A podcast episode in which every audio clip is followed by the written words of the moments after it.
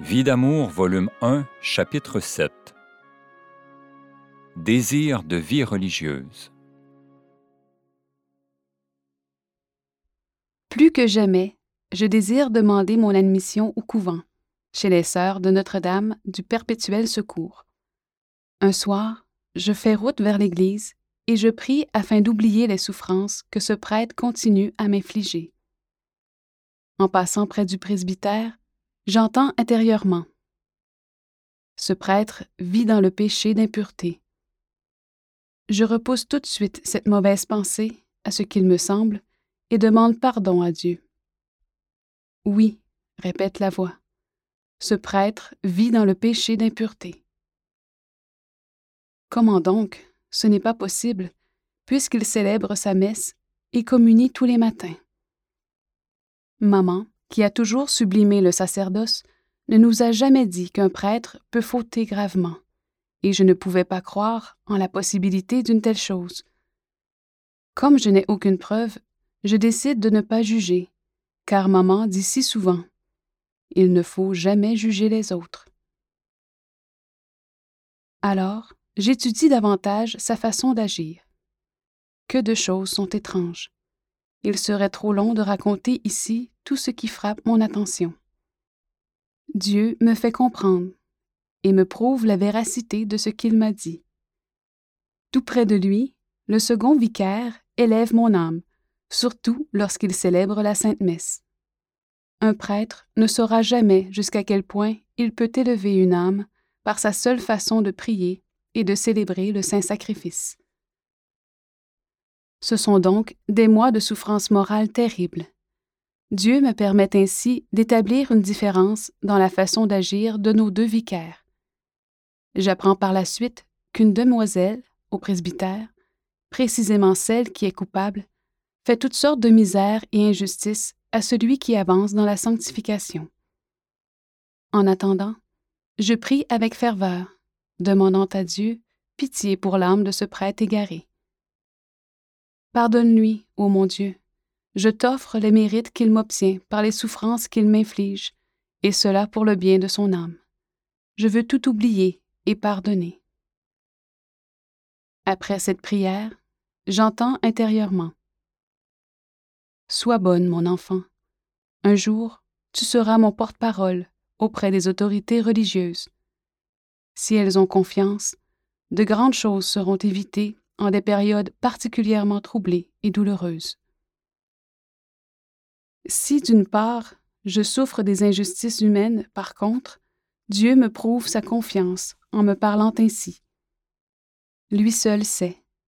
Je ne révèle rien, pas même à mon directeur de conscience, et, dans mes larmes d'abandon, je savoure les paroles amoureuses de mon Jésus d'amour. Oui, je serai son épouse avant longtemps. C'est le sujet de mon dernier entretien avec ma religieuse enseignante. Je sais depuis longtemps votre désir, dit-elle. Je vous attendrai. J'ai bien hâte que vous soyez ma sœur après avoir été mon élève, que j'ai toujours affectionné particulièrement. Les examens scolaires m'obtiennent le brevet supérieur avec la note Grande distinction. Mes parents sont heureux, et moi aussi. Avec leur permission, je vais, le 10 juillet, à la maison mère de nos religieuses, assister à la cérémonie de profession. J'ai organisé le voyage et plusieurs compagnes partagent avec moi ce même bonheur.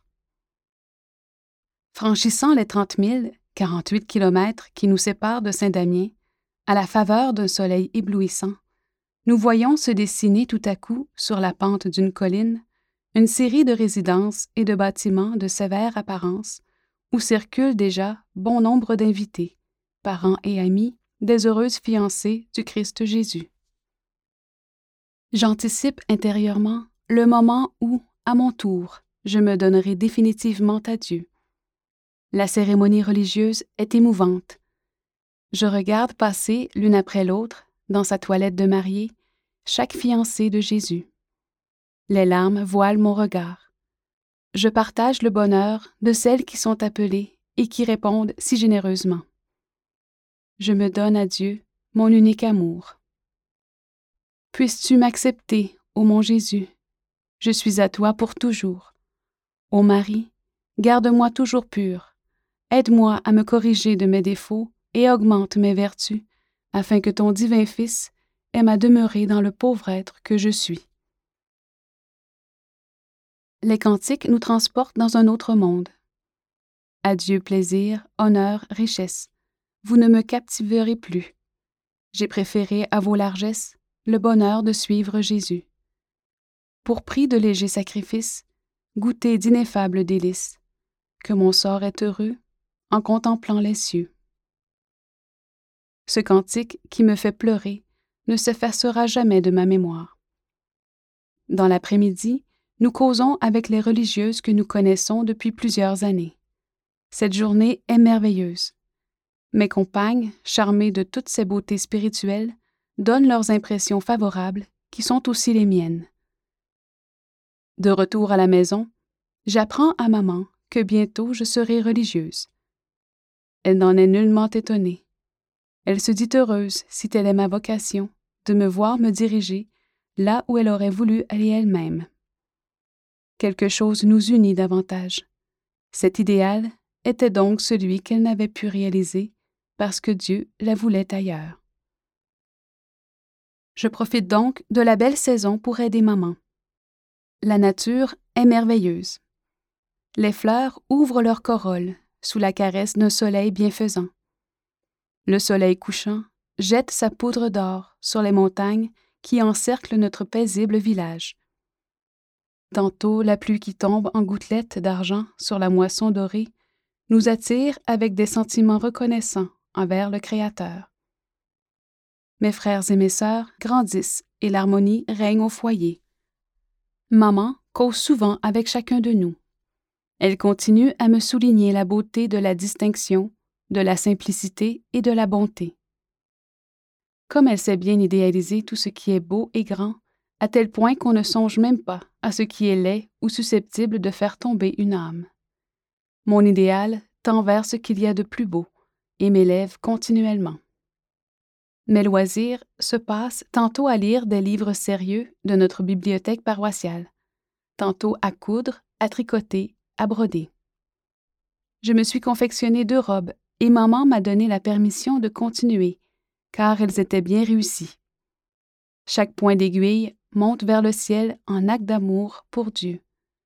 Mes souffrances morales qui persistent sont offertes pour les âmes.